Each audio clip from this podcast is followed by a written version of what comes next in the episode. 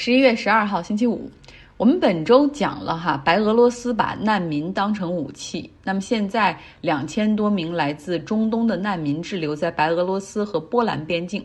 我之前在节目里说气温大概十度左右，那我是太错了，夜间气温基本上是。接近零摄氏度，而且已经有六个人因为体温过低而丧生，其中一个还是儿童。这种湿冷的环境下，他们还缺少食物，哈，真的是非常的惨。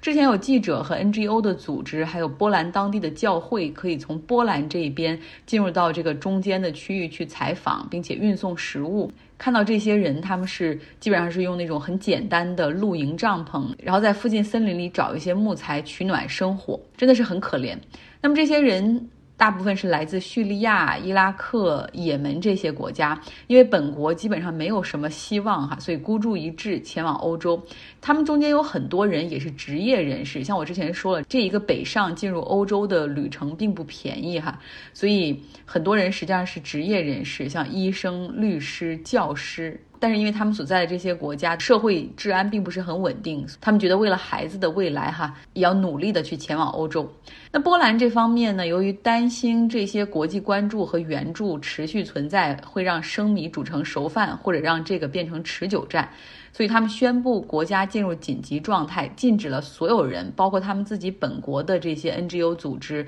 教会的医生前往这个区域。那不清楚，这是因为十一月十一号正好是波兰的国庆日，他们不希望过多的去分散其他的注意力，还是说这个紧急状态不允许其他人进入这个区域的指令会长期执行？那主要是因为波兰目前的执政党是。右翼政府，所以他们对于外来移民，尤其是难民的态度是非常强硬，坚决拒绝，没有任何商量的余地。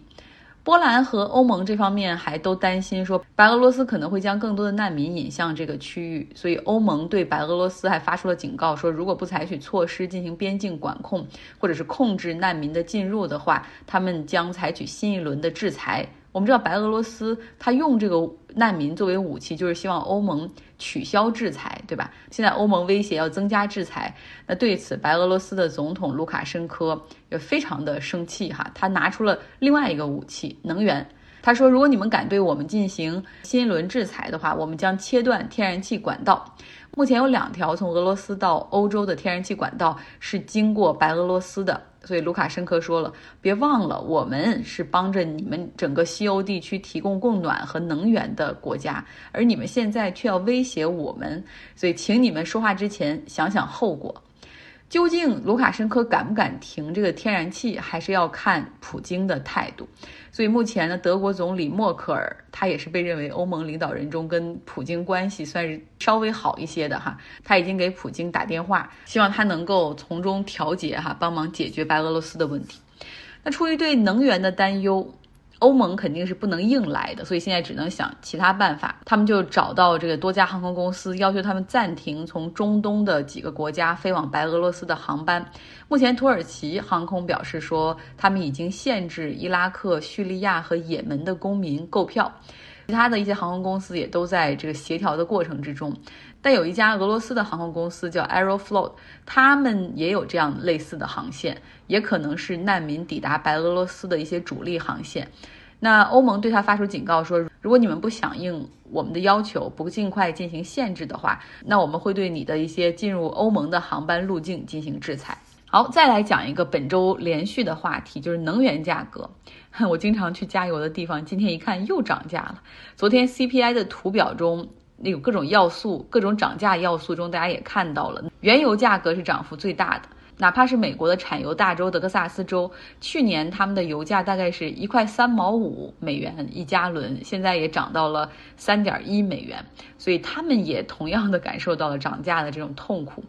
我们这边已经是五美元左右了。之前我们讲了，拜登试图去游说欧佩克和俄罗斯增产，结果被拒绝哈。那国内方面增加产能也不是那么容易，因为去年油价暴跌的时候，导致美国大量的钻井平台关闭。那还有什么其他工具可以用吗？有，有一个叫 SPR（Strategic Petroleum Reserve），也就是美国战略储备油。但是这个工具通常是不到万不得已哈，不应该使用。嗯，比如说什么是万不得已的，就是当这个原油供给已经威胁到美国国家安全的时候了，可能就是彻底没有油的时候是要用这些。所以说这些油的储备是为了应对更大的麻烦。而且这是一个短期的解决方案哈，而目前美国的油价上升主要是因为需求和供给的周期性的短缺。那冬季因为供暖的需求，所以可能油价还会继续攀升哈。面对一个长期的周期性的短缺，美国战略储备油的这个工具基本上不会用，就算用了，其实可能也白用哈。然后另外呢，其实还有一个不会用的原因就是。我们看过往的那个每次美国油价大幅上涨的时候，是其实是行为经济学会改变人的行为模式。比如说，很喜欢开卡车 SUV 的这些人，很可能会去考虑购买小型的轿车，更加省油经济。所以从这个角度上来说，拜登也不会去放出这些储备油，让短期把这个油价降下来哈，而是更乐于看到节能减排这种环保的车型成为美国市场的主流。OK，还有什么工具可以用？啊，它其实还可以限制美国成品油的出口。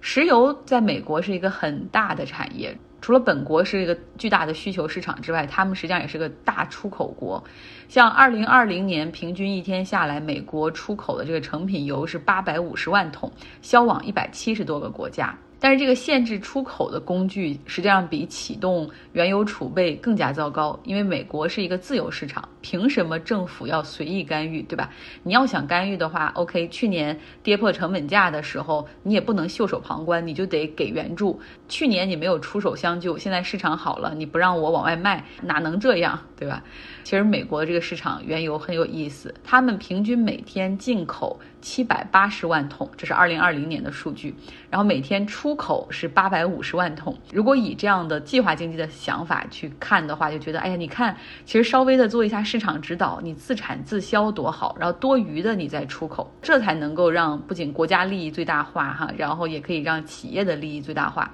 但实际上，政府一旦进入这样的介入的话，你想它有多少的政策智慧，以及对市场的监控、把握、预测？是非常非常难做的，倒不如让市场这只手自由的去调节。比如说，你想从哪里进口就从哪里进口，你想出口到哪里就出口到哪里，最终利润的最大化会倒逼资源的优化配置。当然，市场这只手会有失灵的时候，出现一些极端情况的时候，那肯定是还是需要一些政策调节的。最后再来讲一个连续的话题，也就是新能源电动车的市场估值。我们今天不说特斯拉，来说一家新晋上市的美国公司 Rivian，它被称为哈特斯拉的直接竞争对手，然后甚至冠以 Tesla Killer 特斯拉杀手这样的名字。它上市两天涨了百分之五十七，目前市值超过一千亿美元。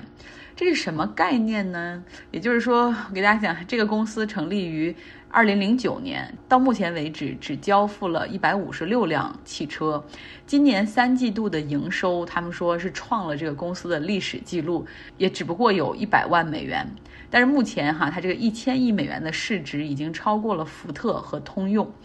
这样一看，我感觉，哎呀，我们的小鹏还有蔚来，那简直是被低估了哈。说实话，我不止一次抱怨这个电动车公司的这种市值哈，我真的很不懂这个市场。传统汽车的企业，他们现在把电动车已经做得很好，而且陆续开始交付了。可是为什么资本市场就不能够多给他们一点关注，而是愿意去爆炒这种这些车的产能啊、销售啊，包括未来的这种运营维护，都有很多打问号的公司呢？OK，不同于特斯拉做轿车和城市 SUV，Rivian 他们更加专注于皮卡和大型的 SUV 以及厢式货车，这些都是美国人喜欢的传统车型。那目前呢，这家公司是有5.5万个提前订购的 SUV 和皮卡订单，另外呢，还有亚马逊下单的十万辆电动货车的订单。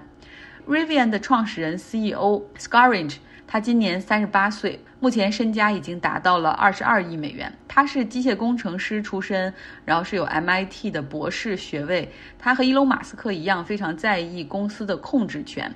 甚至在公司的股权架构上，你能够看到他比马斯克更加是一个 control freak 哈，更加独揽大权。这家总部在加州尔湾的公司，它设置了这个 A、B 股，A 股就是谁都可以购买的那种可以交易的股票。Scaringe 这个创始人和 CEO 他有百分之一的股权，然后这个 B 股。这个 B 股是比 A 股有十倍的控制权，然后它有百分之百的股权，所以如果我们单看在股权的控制上的话，Scarange 它掌控着这家公司百分之九点五的这种控制权，然后另外它还设置了一个非常更大的一个一票否决权。那现在呢，Scarange 不只是一这家公司的 CEO，也是这家公司的董事会主席哈，所以就相当于是这家公司的成功与否都要看他的这种领导力了。不过，至少从投资人来看的话，好像大家都对他还是很信服的。像 Rivian 上市之前的投资机构，包括亚马逊啊，这是为什么亚马逊会给他们那么大的一个订单的原因。还有福特汽车，另外还有一家沙特的公司，以及美国的投资公司 T. Rovio Price。我也传了一些照片哈，这个 Rivian 这家公司的 CEO 长什么样子，包括他们要造的汽车长什么样子，大家可以来到微信公号张奥同学上看一看。OK，周末到了，冬意浓浓，愿你有一个丰富多彩的周末。